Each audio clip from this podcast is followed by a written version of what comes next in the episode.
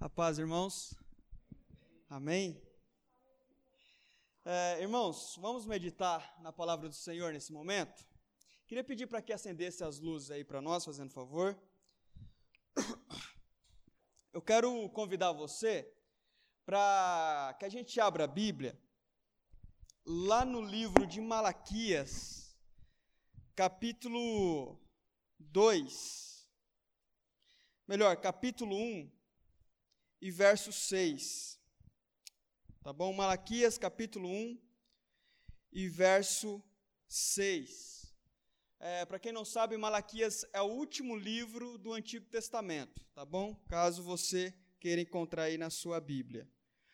Ah, enquanto vocês encontrem, encontram aí, hoje nós temos é, dois visit, duas visitantes, né? Melhor dizendo, nós temos a Caroline, é isso?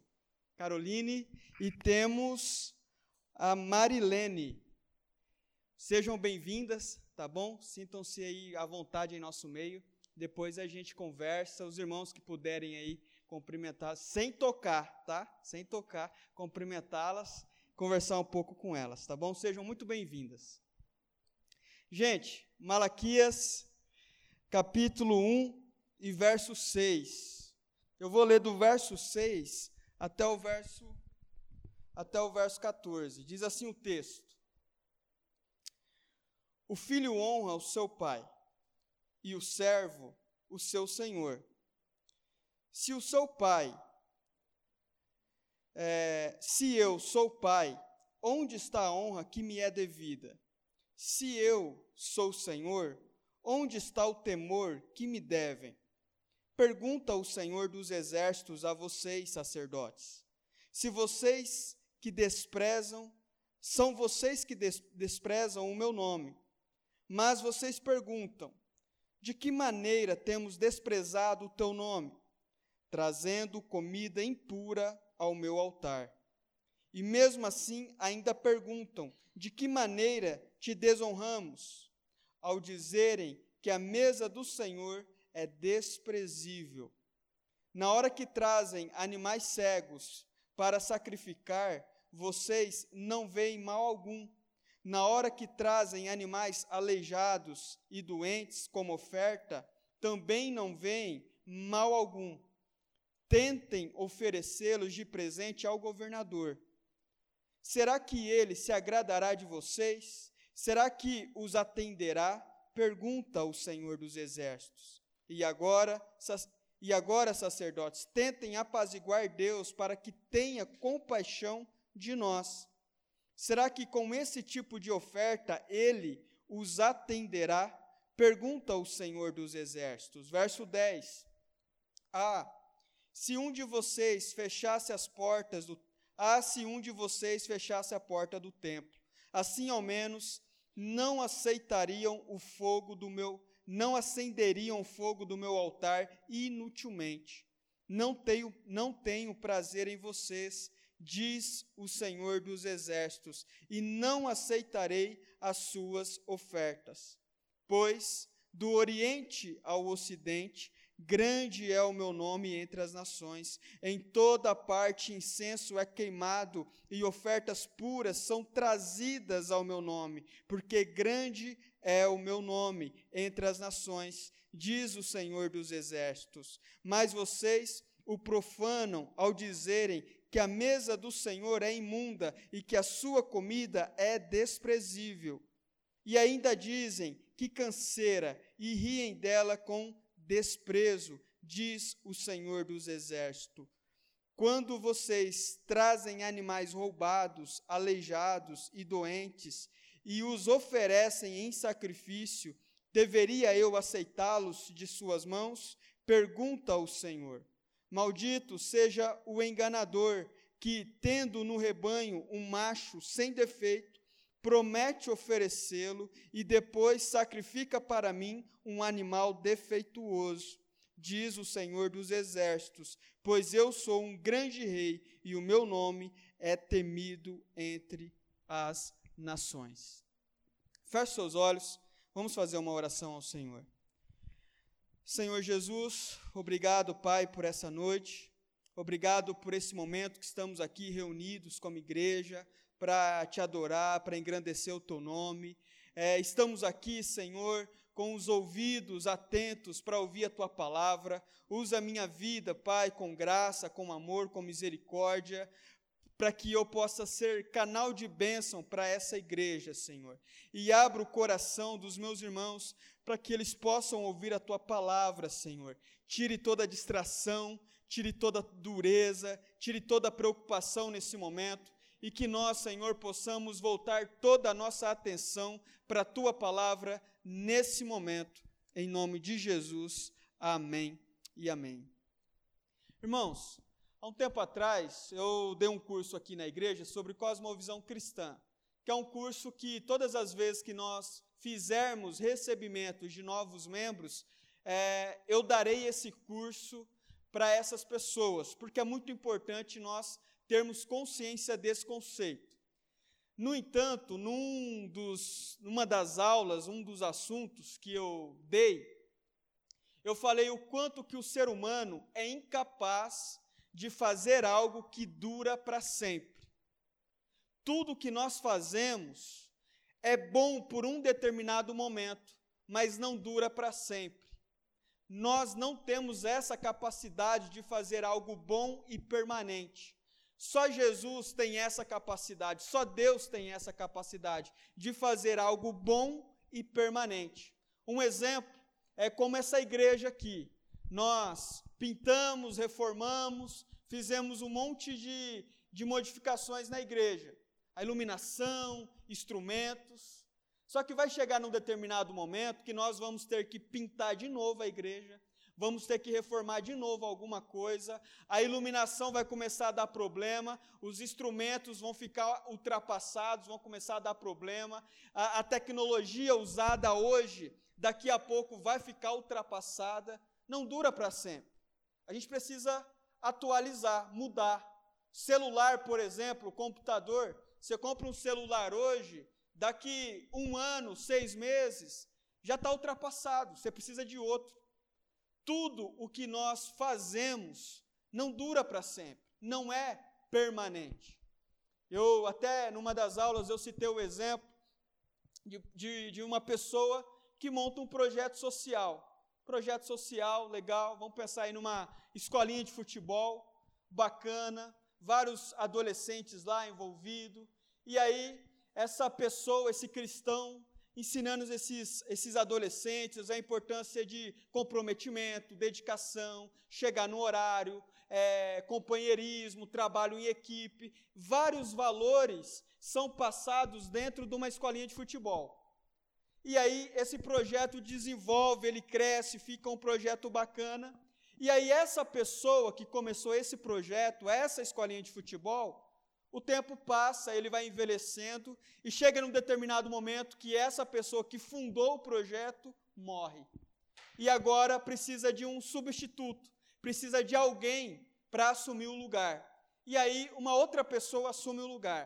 Só que essa outra pessoa não tem o mesmo amor, não tem a mesma dedicação, é cristão talvez, mas não é o mesmo tipo de cristão comprometido, fiel ao Senhor, que ama a vida daqueles adolescentes. E essa pessoa começa a tocar a escolinha de, de, de futebol, só que já não tem mais a mesma qualidade. Ele começa a se envolver em escândalos de corrupção, começa a fazer acordos políticos com algum vereador, algum prefeito, alguma coisa assim, e se perde nesses acordos, de modo que aquela escolinha que lá atrás era uma bênção, era bonito o projeto, agora essa escolinha começa a ficar muito ruim, a declinar, a perder a qualidade. E assim é em tudo na vida. Nada dura para sempre. Você olha os grandes impérios, o Império Babilônico, foi muito grande, muito poderoso, mas chegou num determinado momento que ele caiu. O Império Romano, poderoso, mas chegou num determinado momento que caiu. E assim as coisas vão acontecendo. A nossa geração, é uma geração que é acostumada muito com a Rede Globo, com a TV Globo, está lá sempre. Muitos de nós assistimos novelas, assistimos filmes, Sessão da Tarde e, e tantas outras programações, as mulheres, é, Ana Maria Braga e um monte de coisa. Mas vai chegar um tempo que algumas gerações não vão saber o que é a Rede Globo. Porque tudo um dia acaba, tudo um dia termina. E assim na minha vida e assim na sua vida. Se você for ler o Antigo Testamento, você vai perceber que tinha algumas gerações aqui que alguns sacerdotes, alguns homens, alguns judeus, eles eram muito fiéis ao Senhor. Eles eram fiéis, eles jejuavam, eles meditavam na palavra do Senhor. Tinha inclusive judeus, irmãos, que eles decoravam livros inteiros da Bíblia. Por exemplo, o livro de Jeremias. Tinha judeus que decoravam, sabia falar o livro de Jeremias inteiro, sem precisar ler absolutamente nada. Livro de Isaías, eles eram fiéis, eles tinham esse amor pela palavra do Senhor, sabiam inúmeros salmos de cor e recitavam esses salmos do começo ao fim. Mas tinha gerações que não eram tão fiéis assim. Tinha gerações que eles não tinham tanto amor pela palavra do Senhor, tinha gerações que eles não tinham tanto apego pela palavra do Senhor, e assim é a igreja também. Tem gerações na igreja que são gerações abençoadas, são gerações comprometidas, são gerações que se dedicam, o, a, aquele pessoal dá o sangue, aquele pessoal se esforça para ver o reino de Deus se expandindo. Mas aí essa geração na igreja passa e vem uma outra geração e aí essa outra geração já não tem mais o mesmo amor. Essa outra geração já não tem mais a mesma dedicação. Essa outra geração já não tem mais o mesmo empenho. E assim as coisas vão oscilando.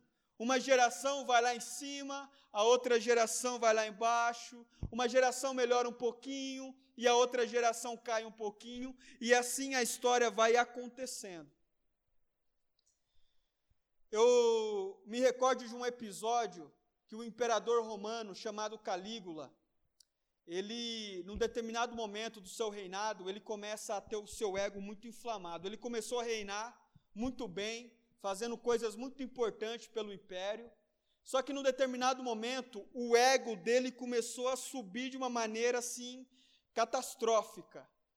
E aí ele recebeu uma ideia de uma daquelas pessoas que eram seus conselheiros, que era o seguinte: imperador, você poderia pedir para que todo o lugar do Império Romano tivesse uma estátua sua, para que você fosse adorado como um Deus, porque você não é um ser humano qualquer, você é um Deus.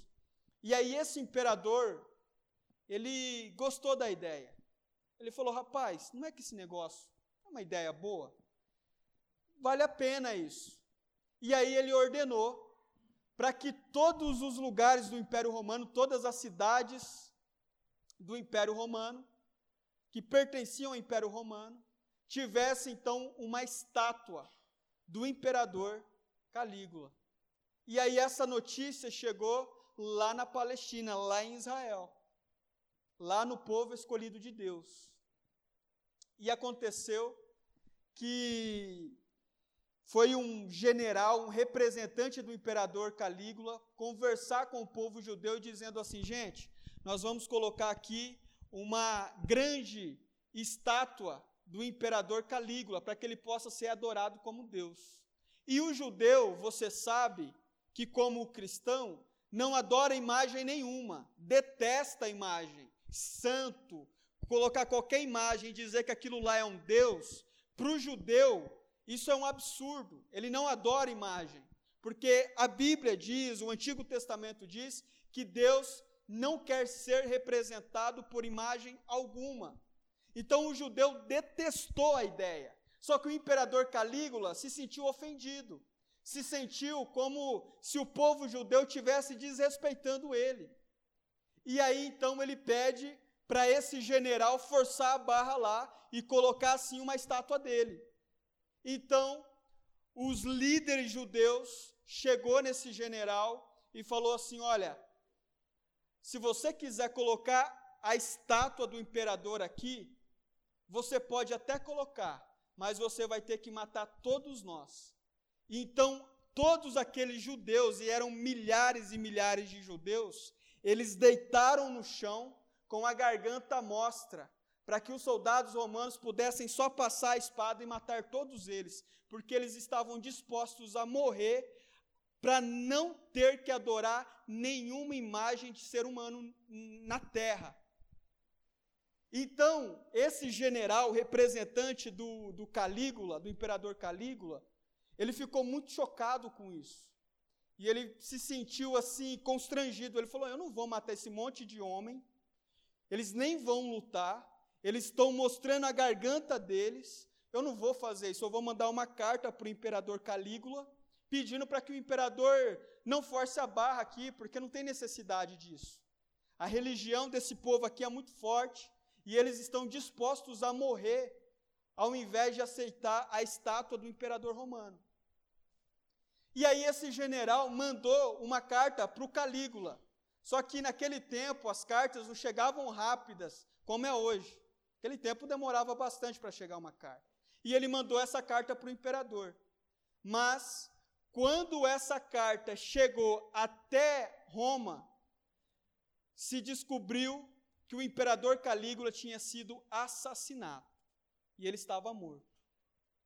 Então, aquele problema que os judeus estavam dispostos a morrer para resolver, eles não precisavam. Deus deu o livramento para o povo judeu naquele momento. Essa é uma geração de homens que são muito fiéis essa é uma geração de homens e mulheres que eram muito fiéis, que temiam ao Senhor. Eles tinham esse apreço pela palavra do Senhor, pela lei de Deus, e eles de fato estavam dispostos a morrer ao ter que negociar a sua religião. Mas não é toda geração assim. Na geração que nós lemos aqui de Malaquias, onde o profeta Malaquias está vivendo, onde o profeta Malaquias está existindo, acontece uma coisa muito diferente. Os sacerdotes, o povo da época, não tinha toda essa fidelidade ao Senhor. Então Deus levanta um homem chamado Malaquias para ser o seu representante para aquela nação e falar umas boas verdades para o povo judeu.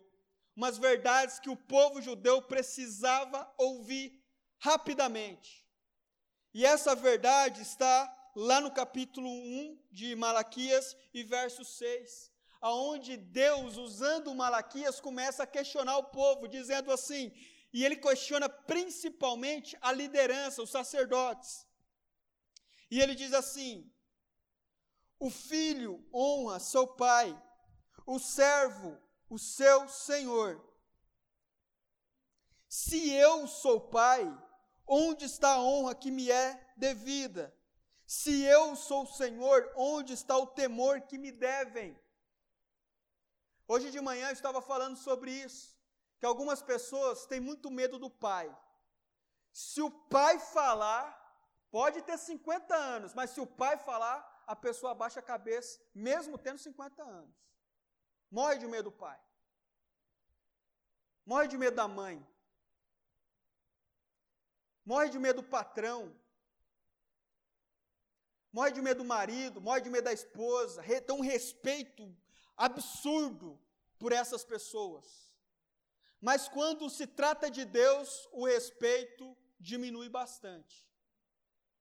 Então nós ouvimos muitas autoridades humanas, mas quando vamos para a palavra do Senhor, nós não temos todo esse respeito, nós não damos toda essa atenção. De modo que Deus faz esse questionamento, ele fala assim: bom, um pai, ele está sendo mais respeitado do que eu. Um senhor, ele está sendo mais respeitado do que eu. Um patrão está sendo mais respeitado do que eu. Um patrão dá uma ordem, todos os funcionários se matam para obedecer. A mãe fala um negócio, os filhos se matam para obedecer.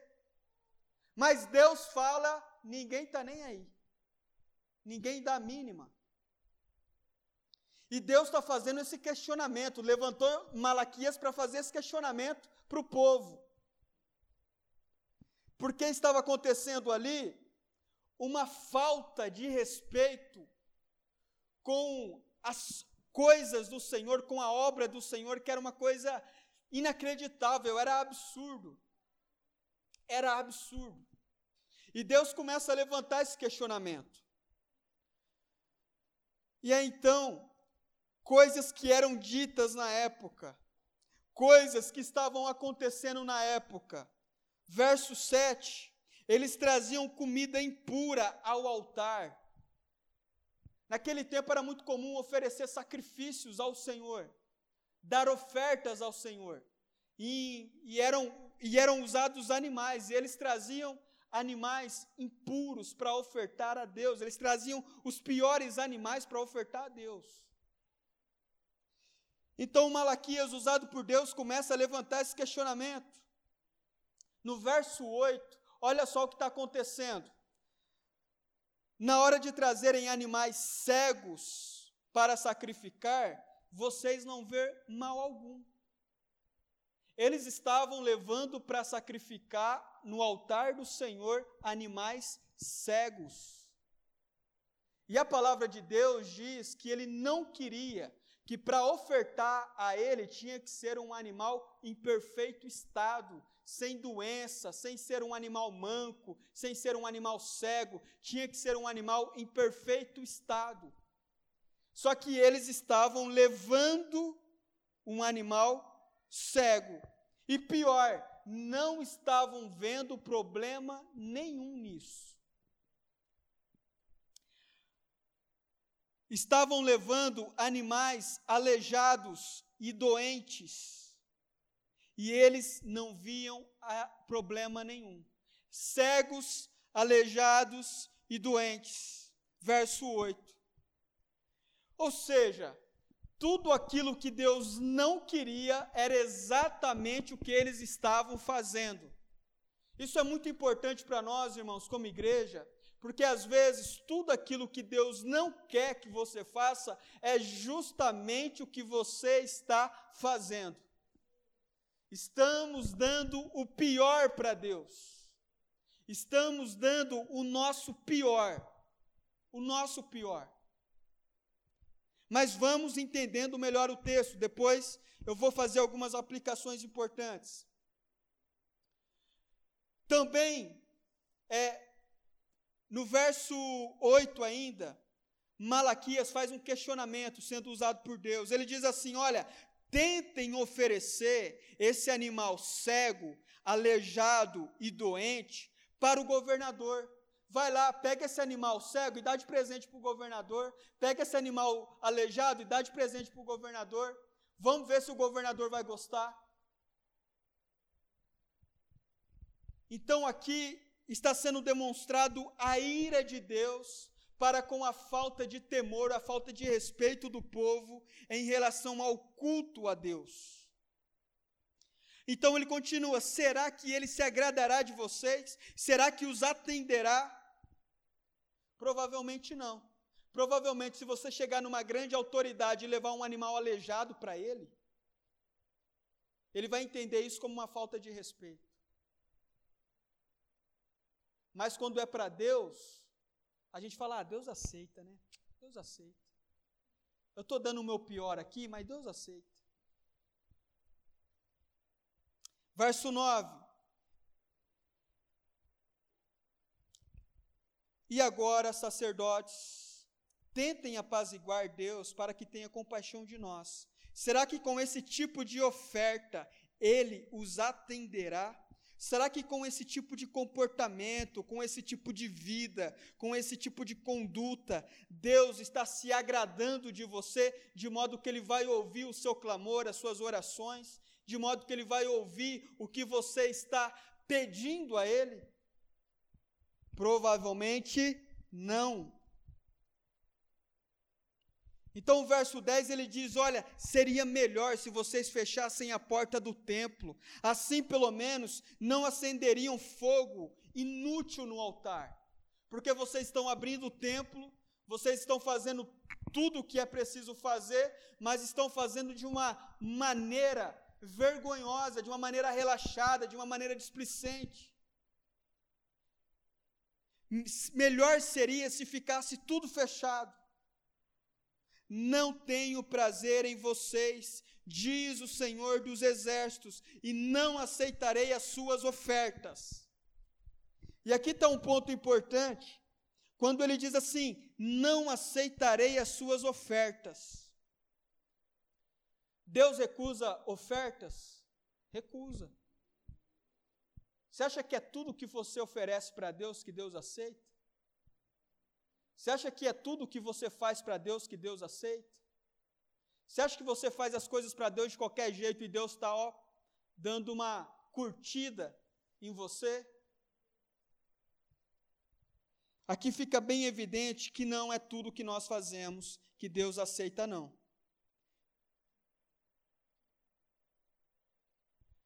Verso 12: Mas vocês profanaram a minha obra, vocês profanaram o templo com essa comida desprezível e ainda dizem que canseira e riem dela com desprezo. Aqui Deus está pegando pesado com o povo, sabe? O povo, essa geração aqui que, que Malaquias está falando, que ele está exortando, ele está sendo pesado aqui, é uma geração que era uma geração realmente de pessoas relaxadas, de pessoas que não tinham comprometimento nenhum. Então, essas pessoas, para piorar as coisas, ainda eram irônicos e diziam: Nossa, mas que canseira, gente do céu, que canseira. E davam risada, e faziam piadas, e se divertiam, e achavam que estava tudo maravilhoso.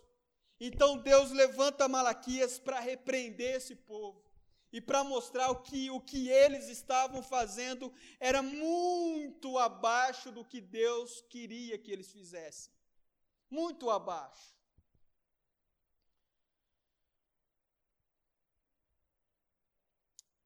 Quando vocês trazem animais roubados, aleijados e doentes e oferecem em sacrifício, deveria eu aceitá-los de suas mãos? Claro que não. Claro que Deus não aceita. Claro que Deus não vai aceitar. Irmãos, esse texto é muito importante para nós refletirmos sobre como nós temos vivido para o Senhor. E aqui eu quero chamar a sua atenção. Preste muita atenção no que eu vou dizer agora, porque isso é importante, é a palavra de Deus para nós nessa noite.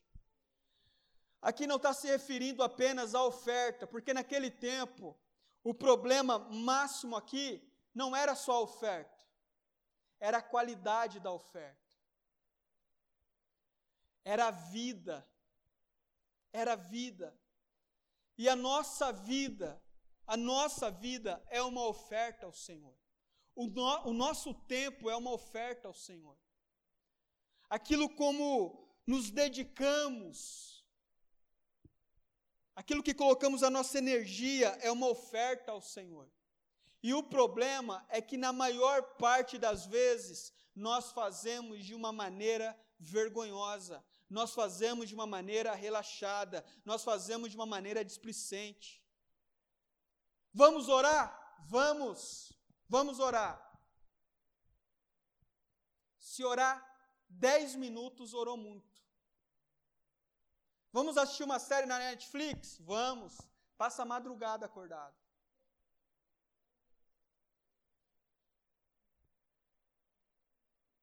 Vamos para a igreja? Vamos. É um culto na semana.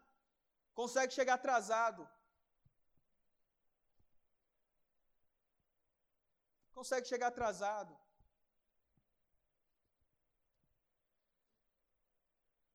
Vamos ler a Bíblia. Vamos. Consegue ler no máximo nenhum versículo. Nada.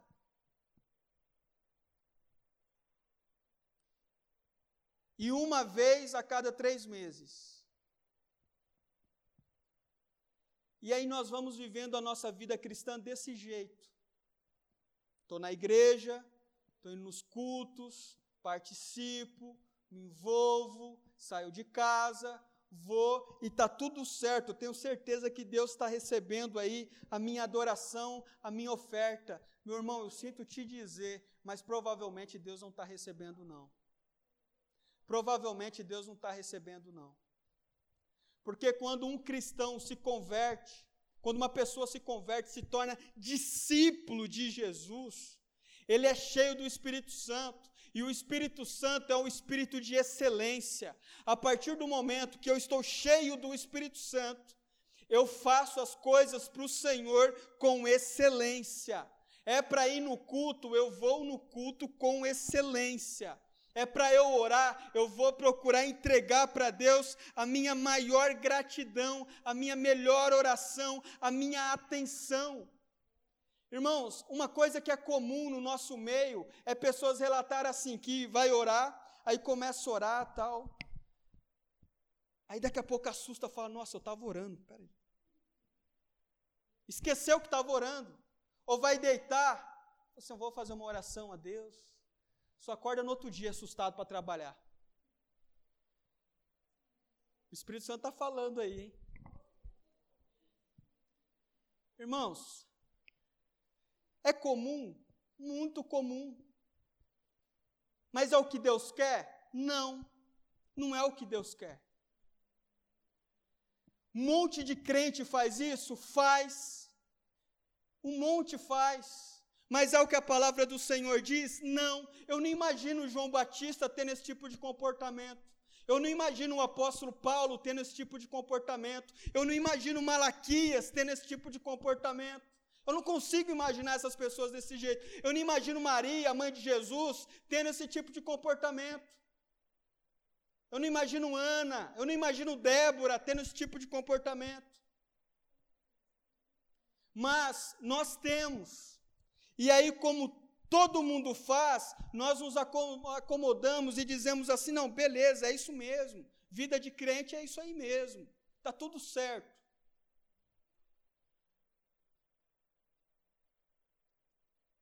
Nos afundamos em pecados, nos afundamos em questões que precisam ser curadas, ser resolvidas, e não resolvemos, não vamos atrás de resolver e achamos que está tudo certo. E aí então, nós vamos para a Bíblia e nos deparamos com um texto desse.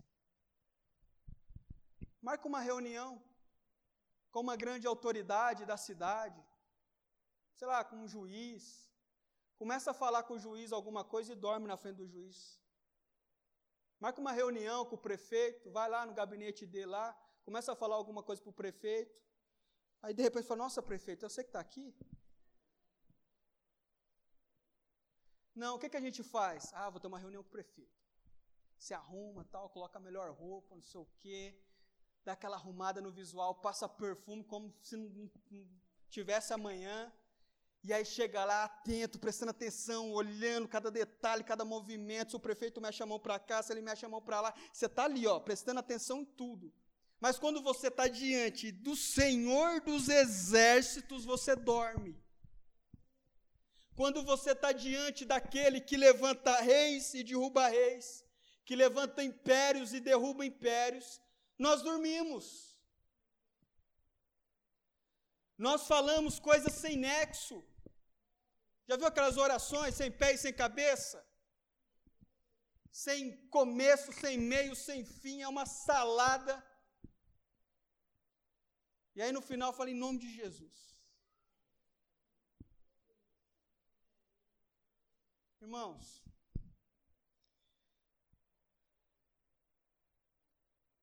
Malaquias ele está chamando a atenção do povo porque isso se tornou comum. Olha só o que diz o verso 13. Quem tiver com a Bíblia aí, abre aí Malaquias, capítulo 1, verso 13. Olha só que coisa terrível isso. Olha só que coisa triste que está acontecendo aqui. E ainda dizem que canseira, e riem dela com desprezo, diz o Senhor dos Exércitos.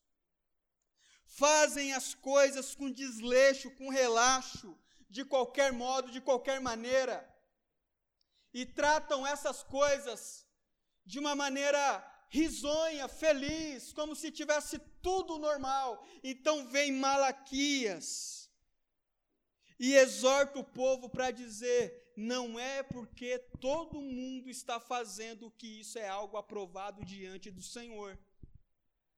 Não é porque a sua mãe faz, sua tia faz, sua avó fez, que você pode fazer e está tudo bem. Não é. Irmãos, nós precisamos olhar para as Escrituras e buscar em Deus esse espírito de excelência. Se você perceber que você não vai conseguir entregar uma boa oração a Deus, não ore. Melhor nem orar. E o que é uma boa oração? É como se fosse uma boa conversa. Se você sabe que você não está afim de conversar, de prestar atenção em cada palavra que você está falando, em cada raciocínio que você está executando, se você percebe que você não está afim disso, meu irmão, nem dobre o seu joelho para orar. Dobre o seu joelho para orar quando você estiver com as suas faculdades mentais dispostas a pensar em cada palavra que você está falando para o Senhor dos Exércitos. Em cada palavra em cada detalhe, em cada vírgula que você está falando para Ele. Porque o Espírito Santo, na vida do crente, ele age desse modo. O Espírito Santo, na vida do crente, ele leva esse crente a ter excelência nos mínimos detalhes. Nos mínimos detalhes. As mínimas coisas, excelência. Nas mínimas coisas, fazer com amor, dar o melhor. E às vezes nós entregamos ao Senhor o nosso pior. E não só isso, às vezes nós temos entregado o nosso pior a Deus há muitos anos. E isso se tornou natural para nós. Nós entregamos o pior há muito tempo e isso se tornou normal é comum. É porque eu faço assim. É porque na minha casa é assim. Meu irmão, não importa o jeito que você faz, não importa o jeito que é na sua casa. O que importa é o jeito que a Bíblia nos orienta a fazer. E a Bíblia nos orienta a fazer com excelência. A Bíblia nos orienta a fazer com amor. Com o coração. É muito triste você ler o capítulo 1 de Malaquias e perceber que as pessoas estavam acostumadas com esse tipo de padrão, com esse tipo de comportamento. E nós, como igreja, precisamos rejeitar isso em nosso meio.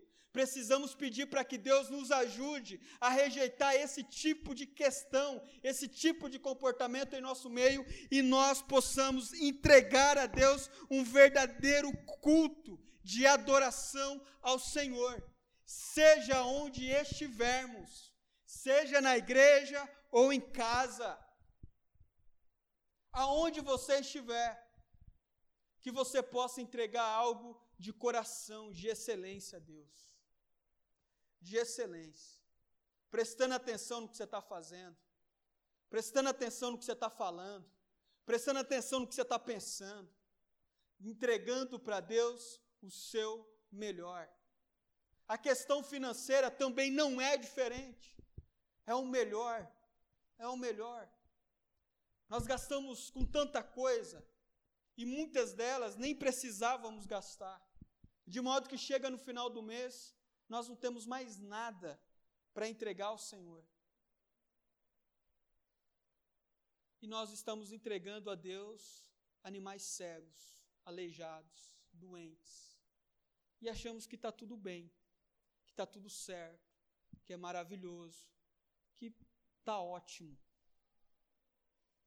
Se fosse desse jeito, Deus teria tirado da Bíblia o capítulo 1 de Malaquias. Se tivesse tudo bem do jeito que está, Deus teria tirado do primeiro capítulo, o primeiro capítulo de, Malaqui, de Malaquias das Escrituras. Para quê? Não precisa. Faz do jeito que você consegue fazer aí, está ótimo, está bom demais. E não é assim, irmãos. Não é assim.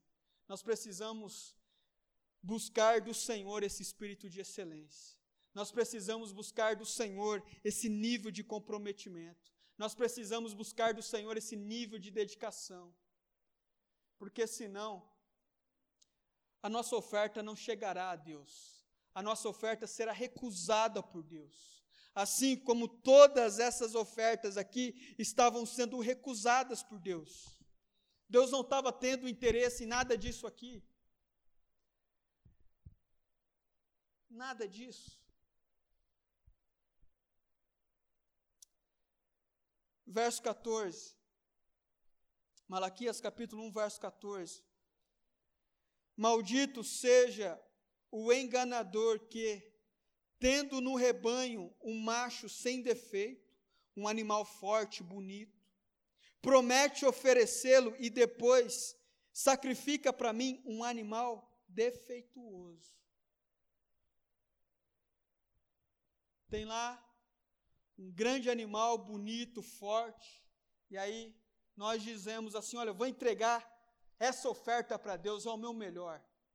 Aí chega na hora do vamos ver, nós esquecemos desse animal bonito, aí nós pegamos um manco lá mesmo, magro, todo lascado. Ah, vai, vai esse aqui mesmo, vai. Deus, Deus conhece aqui, sabe que eu não estou podendo. Esse aqui mesmo. Aí a palavra do Senhor diz: Maldito seja Maldito seja. Maldito seja o enganador que, tendo no rebanho um macho sem defeito, promete oferecê-lo e depois sacrifica para mim um animal defeituoso. Maldito seja. Irmãos, eu acredito que nenhum de nós queremos ouvir isso. Nenhum de nós queremos ouvir que somos malditos. Então, haja como alguém que é bendito, tenha o comportamento de alguém que é bendito, tenha a postura de alguém que é bendito, de alguém que é abençoado, de alguém que realmente se comprometeu com o título de discípulo de Cristo. Nós somos discípulos, e discípulo imita o seu Senhor. E eu tenho certeza que Jesus, que Jesus, ele não fazia as coisas de qualquer jeito. Que Jesus, ele entregava o melhor sempre. Sempre, sempre. Nós também temos que agir do mesmo modo. Buscar em Deus entregar o melhor sempre. Ah, mas na minha família, a cultura da minha família é uma cultura meio sei lá, mais ou menos, tal. Eu não tive muito parâmetro, não tive uma, uma educação boa com meu pai, com a minha mãe. Não importa, meu irmão você tem que olhar para as Escrituras. Chega na sua casa, leia Malaquias, capítulo 1. Medite, ore em relação a isso. Porque é o que nós precisamos como igreja.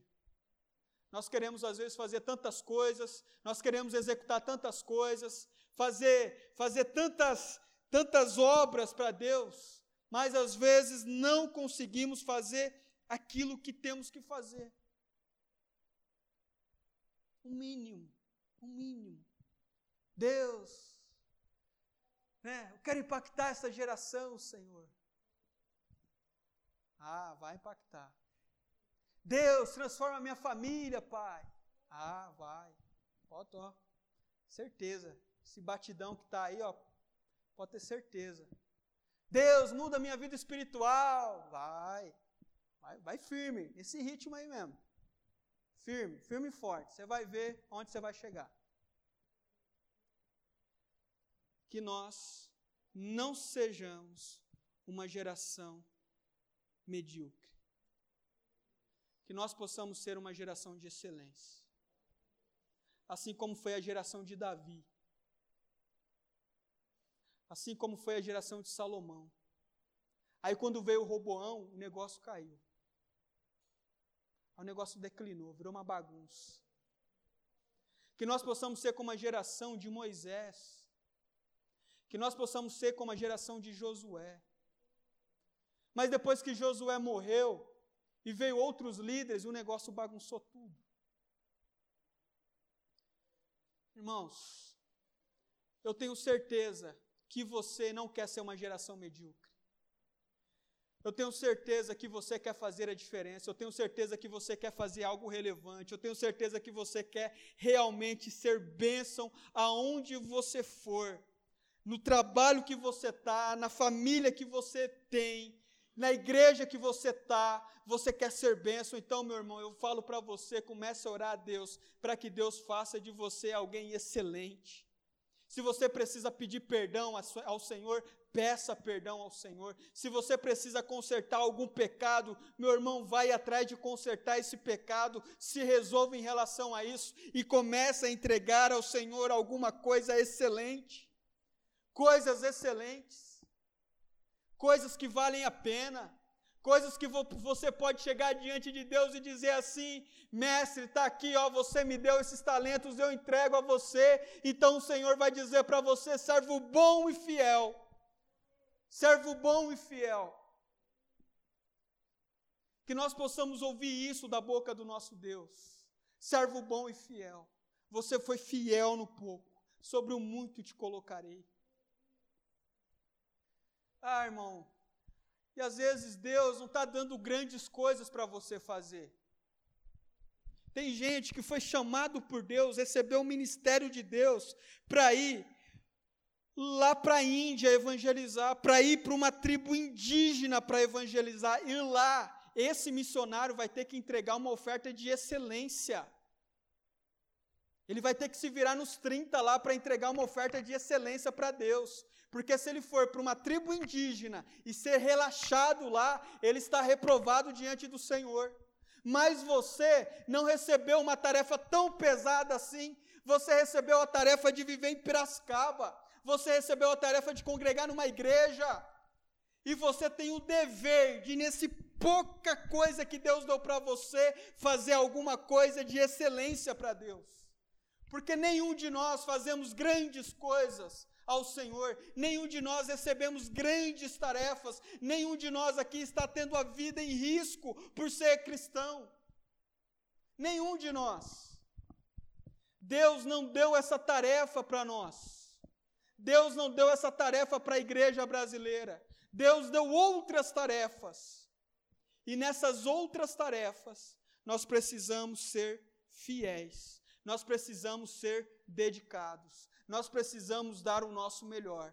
E nessa noite, meu irmão, eu quero que você vá para sua casa eu quero que você vá amanhã, na segunda-feira, no seu trabalho, na sua casa, no seu dia a dia, que você possa ter esse espírito, pedir para que Deus coloque, encha você do Espírito Santo, para que você possa ter um espírito de excelência, para que você possa ser um homem, uma mulher que cuide com o seu vocabulário, que você cuide com os seus pensamentos, que você cuide com as suas fraquezas, que você seja vigilante em nome de Jesus, que você possa despertar para isso por meio da palavra do Senhor, porque é isso que Deus quer de você.